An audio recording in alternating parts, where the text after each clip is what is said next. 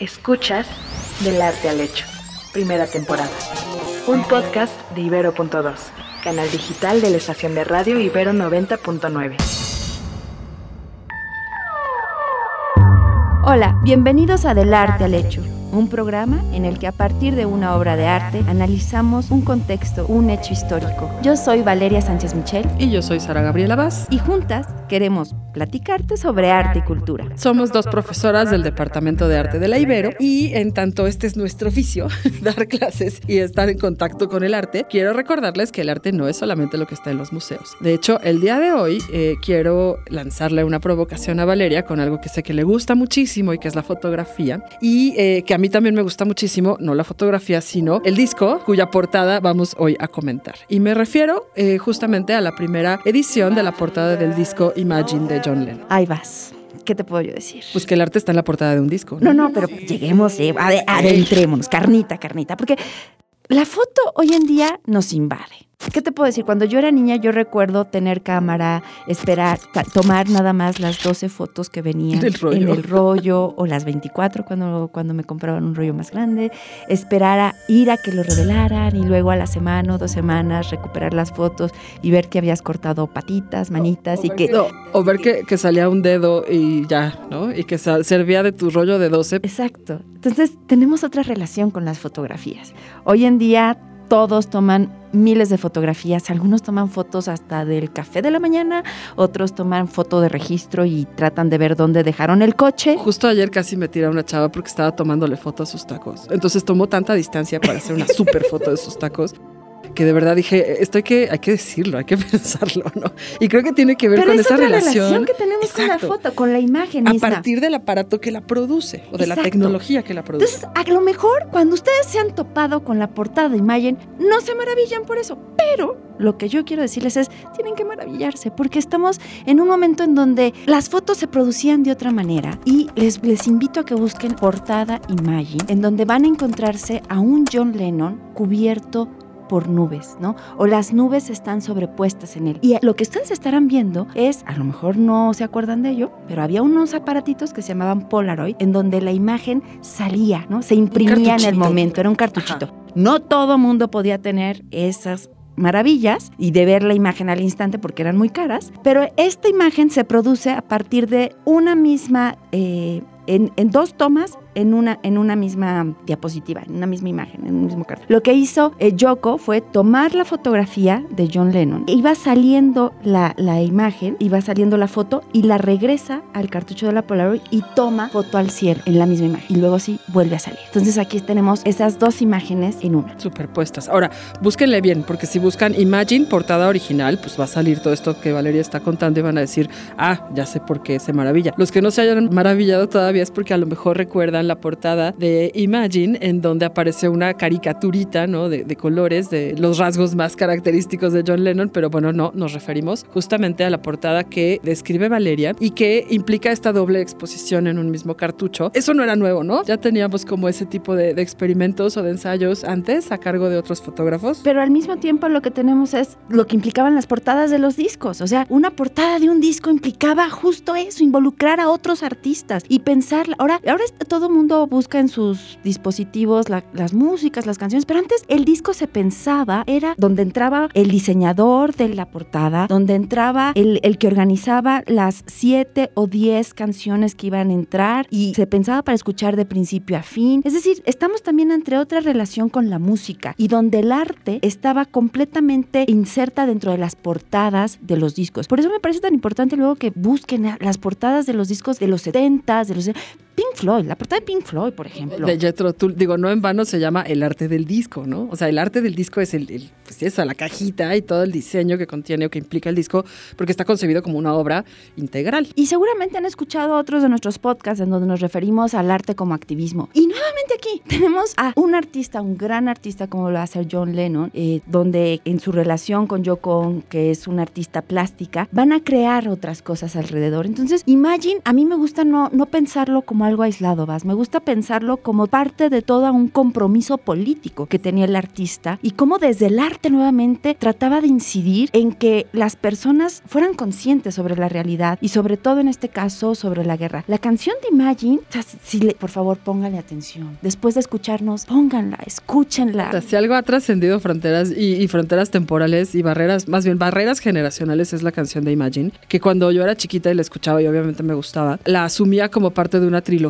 ¿No? Justo con eh, War is Over. Eh, bueno, se llama uh, Happy Christmas, War is Over. Y la otra es Give Peace a Chance. Y yo no entendía, a ver, yo soy una niña, bueno, no, ya no soy una niña, muchachos, pero yo fui una niña que nació en 1976 compadres, tengo 46 años. Eso quiere decir que por supuesto me tocó como muy de cerca la publicación o la circulación de este disco. Mi mamá además es así, bueno, es una ferviente admiradora de John Lennon y no quiero contarles lo que sucedió el día que nos enteramos del asesinato. Eh, pero bueno, esto, esto era algo que yo escuchaba en mi casa con mis papás o que escuchábamos en el coche y pues por supuesto antes no tenía ninguna idea de, las referencias de la letra, no solo porque quizá no entendiera inglés, eh, sino eso, las referencias, ¿no? ¿A, cuál guerra se refieren? ¿Qué estaba pasando? Y bueno, lo, tenemos que pensar como una canción que hace referencia a un contexto y que sin embargo hoy que estamos en, otra, en otro contexto de otras guerras sigue resonando. Por supuesto que Imagine no podemos disociarlo del contexto de la guerra de Vietnam, una guerra que va a durar 20 años, de 1955 a 1975, una guerra en donde en realidad hay dos gobiernos, el estadounidense y el de la Unión de Repúblicas Socialistas Soviéticas, dentro de un espacio geográfico para impedir que otro gobierno comunista se estableciera en medio de una guerra fría, este, donde lo que tenemos aquí, por supuesto, es la intención de que no exista mayor expansión del comunismo. Y bueno, en, eh, ahí es donde tenemos que tener Vietnam. Tú decías que, a ti te suena una triada, Imagine, ¿no? Que Imagine, y, yo, y vuelvo al punto, vuelvo al punto de decir el arte como una parte de una manifestación con un compromiso político. Que ojo, no se queda solo en la letra de la canción y en el arte del disco. Justo a eso iba. iba a a, otros dos momentos que desde el arte son importantes. Primero, al momento en el que John y Yoko se casan y están en Ámsterdam y comienzan con los famosos bed-ins o eh, lo que en español le han dicho las encamadas. Suena horrible, pero es más claro así. que en realidad fue el estar en cama y a partir de ahí tratar de manifestarse, ¿no? Con, una acción pacífica. Mediante la inacción. Contra, mediante la inacción contra la guerra. Entonces, ese primer momento es donde tenemos primero en Ámsterdam, en marzo del 69, del 25 al 31 de marzo, y luego ese mismo año, de mayo a junio, en Montreal. Y ahí es donde graban, justamente en vivo, ahí en, esa encamada, All We Are Saying is Give Peace a Chance, que seguramente es una canción que muchos han escuchado. Está la grabación en vivo, eh, que es conmovedora finalmente por, por las voces que se conjugan. Y el otro momento es en diciembre del 69 y a mí vas esto, creo que queda para analizar.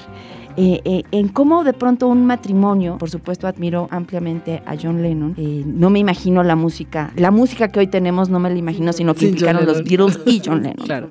pero decir la mancuerna Yoko on John Lennon, también hay que replanteársela, no, no una Yoko on como alguien que separa a los Beatles, ya creo que estamos lejos de esa, de esa leyenda, sino como, como en mancuerna conjuntaron el 15 de diciembre de 1969 una campaña artística contra la guerra. Ahora, cabe señalar Yoko Ono, artista conceptual. O sea, Yoko Ono no solamente eh, como este, este factor dilusivo, ¿no? De los Beatles, que sí o no, lo que sea, nos vamos a meter en esa discusión. Eh, pero Yoko Ono, en tanto artista conceptual y John Lennon también, pues rozándole el deseo de ampliar su manifestación más allá de la música y de lo que había hecho durante todos sus años previos, tratar de llegar como otros conceptualismos. ¿Qué es eso? ¿Qué son los conceptualismos? Bueno, pues son los primeros movimientos artísticos, eh, sobre todo en los 60, vamos a decir, 60 tempranos, eh, y que se extienden, por supuesto, cerca de dos décadas, eh, que se refieren o que tratan de trascender los formatos tradicionales del arte. Es decir, los conceptualistas dicen, ya no quiero ser pintor, no quiero ser escultor, eh, quiero ser, o puede ser happening, o sea, acciones, quiero ser accionista, o voy a hacer performance, o como, a ver, las, los beddings, las encamadas famosas, son un performance, o sea, eso es una acción, ¿no? Es una acción artística militante, o no sé si llamarla artística, pero es una acción, que bueno, van a ser justamente estos medios de expresión que, que artistas como Joseph Boyce, por ejemplo, si buscan Joseph, así, Joseph con PH, eh, con, con Y, es un artista alemán fantástico, eh, que tiene diferentes acciones, entre ellas eh, algo que se llama, y búsquenlo así, I Love America and America Loves Me, me parece. Eh, bueno, no, no me voy a meter en Voice y en, y en todas estas cosas, pero sí quiero que lo tengan en, en mente como una especie de contexto que, que acogen o que, que, que cobija tanto las acciones militantes de Yoko Ono y John Lennon como este deseo de expansión de los medios que habían sido sus medios tradicionales y que los llevan a crear esta campaña. Y lo que hacen en la campaña, y que a mí me sigue pareciendo espectacular, insisto, en el contexto en el que vivimos rodeados de imágenes y donde agarra uno el celular y se entera de lo que está pasando en este segundo en otro lado del mundo, no nos sorprende, pero piensen en cómo el 15 de diciembre de 1969, al amanecer, en 12 ciudades distintas, aparecen espectaculares, aparecen panfletos, aparecen inserciones en, los más importantes eh, periódicos de estas ciudades, una página en blanco o un letrero en blanco con letras negras, en donde lo único que dice es War is over if you want. Merry Christmas, Yoko and John. Una tipografía eh, clásica, les invito a que busquen en internet. Si ustedes ponen campaña Yoko, John, eh, War is over, les van a aparecer muchísimas imágenes que se hicieron en ese momento. Piensen que esos espectaculares aparecieron en Ámsterdam, Tokio, Toronto, Nueva York, Los Ángeles, Atenas, Londres, Hong Kong, Helsinki, Roma, Berlín, París. En todas estas ciudades de pronto aparece esta, estos espectaculares. ¿Qué me dirías, Va, sobre, sobre la campaña en sí? Pues me parece una acción, bueno, más o menos en este tiempo y también muchos años después, varios artistas van a resignificar el uso de textos. No- de hecho, nosotros nos encontramos eh, hace relativamente poco en Chicago, con, en Chicago, como una acción en toda la ciudad de Chicago y en, y en el Art Institute de Chicago, eh, justamente este tipo de arte, es decir, cómo intervengo y cómo modifico radicalmente el significado de un soporte, y por soporte quiero decir un billboard, una portada de un disco, eh, la banqueta, la pared, o lo que ustedes quieran, simplemente con eh, la fuerza o con el poder de esos textos, de esa tipografía inclusive, que no tiene otra cosa más, que no tiene otra imagen. Y remitirnos aquí al poder del blanco. O sea, el blanco lo relacionamos con la idea de paz, el blanco lo relacionamos con esta idea de eh, pulcritud. Entonces, aquí también es esa, tanto la selección de colores como la simplicidad al mismo tiempo para incidir en un mensaje. A lo que mueve es a esta idea de lo que implica la conciencia, ¿no? Ese en letras pequeñas, if you want es hacernos responsables de todos y cada uno de esos de los lectores de la participación que se tiene de forma activa o pasiva dentro de lo que implica la guerra. Eh, bueno, pues creo que esto es una, pues vamos a decir, aproximación desde, vamos a decir, también la cultura popular, la portada de un disco, eh, a un contexto que en realidad es mucho más complejo y que ya vimos que nos lleva incluso a, a desarrollar otras líneas de conexión u otras relaciones, pues por un lado con los artistas conceptuales, por otro lado con la intervención tipográfica de los espacios,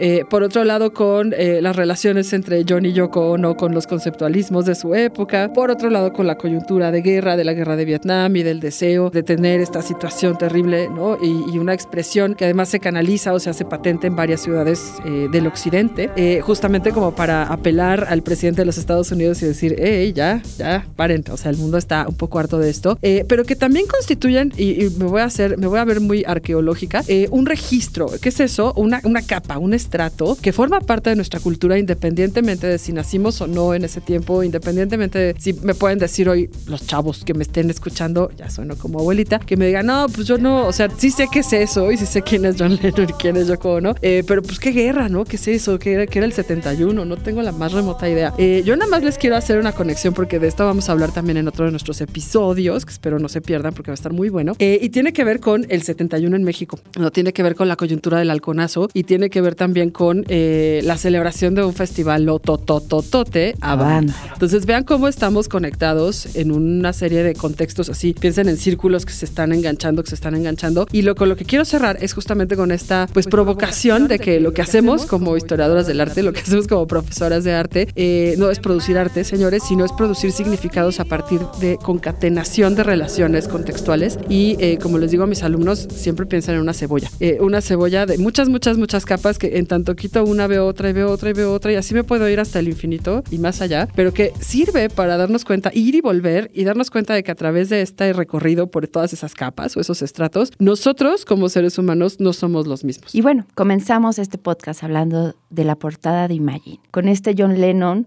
con esa imagen sobrepuesta con las nubes. La luz, las nubes, la paz, algo que reivindicó John Lennon en todo momento y que sin embargo el 8 de diciembre de 1980 murió de cinco disparos. Nada más paradójico, y hasta se me corta la voz, de pensar que alguien que reivindicó en todo momento la, responsabilidad de todos y cada uno por la paz siga sin tener la vigencia plenamente. Y muy importante eh, en términos del poder de la imagen, eh, en varios libros se da cuenta de que este asesino de John Lennon, cuyo nombre no va a mencionar, eh, cuando fue interpelado dijo, yo no le disparé a una persona, yo no le disparé a John Lennon, le disparé a la imagen de una portada de un disco y a la imagen que está en los billboards y a la imagen que está en las revistas. Ojo con el poder de la imagen. Con esto cerramos esta emisión del Arte al Hecho. Somos Sara Gabriela Vaz, Y Valeria Sánchez Michel. profesoras del Departamento de Arte de la Ibero, y esperamos que nos sigan en otro próximo capítulo. Y esto fue del arte al hecho para Ibero 90.9. I hope someday you'll join us and the world will live as one. Escuchaste Del Arte al Hecho, primera temporada. Disponible en plataformas de audio y en el sitio ibero99.fm. El rock está muerto. El rock ya no se hace como antes. El rock está desapareciendo. El rock está sobrevalorado. El rock ya no vende. El rock es cultura. El rock no está muriendo, solo no está de moda. El rock es una forma de vida. El rock es bueno para el cerebro. El rock es para marihuanos. El rock es para viejos. El rock es para todos. El Acapulco Rock. El rock de la cárcel. Desde Avándaro, desde Avándaro, esta prohibición. Conéctate con el podcast donde el rock no es un culto. Es un producto. Producto Rock.